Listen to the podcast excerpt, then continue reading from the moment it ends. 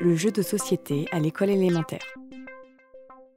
Si on essaye de comprendre la place que le jeu peut avoir dans d'autres moments de la scolarité, j'aurais envie de parler du jeu de société pour l'école élémentaire.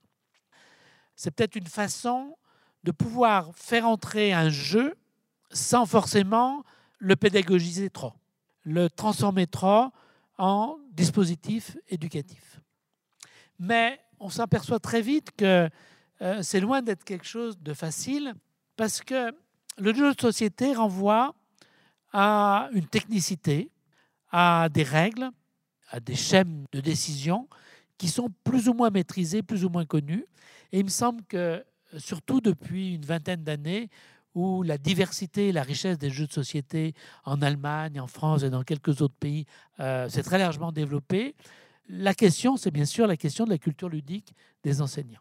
Comment, où trouver les jeux qui à la fois ont une dimension ludique avérée en fonction de l'âge des enfants, d'une part, et d'autre part, peuvent euh, répondre à des objectifs, que ce soit des objectifs très généraux.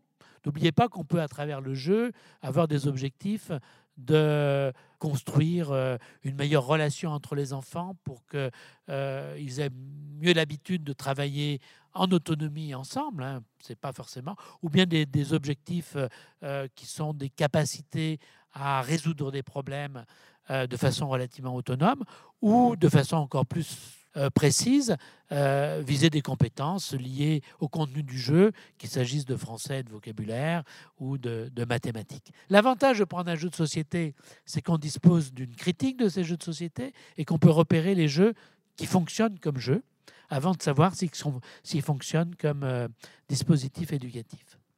L'autre problème, c'est de ne pas croire que tout jeu va intéresser et motiver les enfants.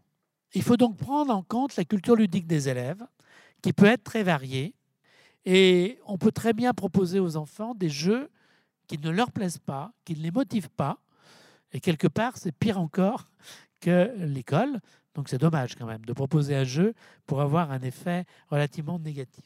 Donc il me semble que le jeu de société suppose, d'une part, que l'enseignant dispose d'une culture ludique au sens où il connaît les jeux de société, et suppose aussi euh, d'avoir une idée de la culture ludique des élèves pour éviter de leur proposer un jeu qui serait trop en deçà de leur culture ludique, c'est-à-dire un jeu qui ne les intéresserait pas parce qu'ils ils ont une habitude euh, de jeu plus riche, ou bien au contraire, un jeu qui serait au-delà de leur culture ludique, qui leur poserait trop de difficultés, un défi trop important, qui ferait que le jeu n'arriverait pas à ses objectifs. Le problème, bien sûr, c'est que les enfants ne partagent pas tous la même culture ludique. Et qu'il est peut-être difficile de trouver des jeux qui vont s'adresser à tous les élèves d'une classe. Est-ce qu'on peut trouver quelque chose qui fait l'unanimité ou faut-il proposer différents jeux en fonction des cultures ludiques des enfants qui sont bien sûr liés à l'âge, mais pas uniquement à l'âge, qui peuvent être liés au genre, mais pas uniquement au genre? Un point que je voudrais souligner, c'est que les règles ne sont pas des lois, mais relèvent in fine de l'accord entre les joueurs. Alors pourquoi je dis ça? Parce qu'il me semble qu'il y a un mythe qui circule dans les écoles élémentaires, peut-être pas uniquement en France d'ailleurs, que euh, le jeu de société permettrait d'initier au respect de la loi. Je pense pas du tout. Le jeu de société fait permettre l'expérience de toute autre chose, c'est-à-dire comment on peut s'accorder sur des règles, bien entendu peut-être les règles qui existent, voire leur modification pour jouer ensemble. hein. Et donc la règle n'a pas la logique des lois, n'a pas la contrainte et la force des lois, et transformer une règle en loi n'est peut-être pas sans poser problème au niveau de la logique du jeu. C'est peut-être transformer le jeu en, en autre chose.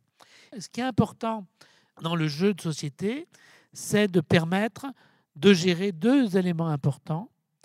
La décision, c'est un espace où les enfants peuvent décider, hein, et l'incertitude. Sans doute deux points importants qui relèvent du jeu indépendamment de l'objectif. Mais ça veut dire aussi que le jeu où l'on suspendrait trop, où l'on limiterait trop plutôt que suspendre, la décision et l'incertitude, euh, serait une forme de jeu qui peut-être euh, risquerait de quitter véritablement la dimension du ludique pour favoriser plus une dimension euh, éducative. Reste le dernier point qui est savoir comment contrôler ou pas le jeu. Hein, faut-il intervenir, faire respecter les règles? De façon habile, bien entendu. Pas forcément l'imposer comme une loi, mais montrer l'intérêt de la règle pour euh, que le jeu ait de l'intérêt Ou faut-il laisser jouer? Et se contenter de débriefer après?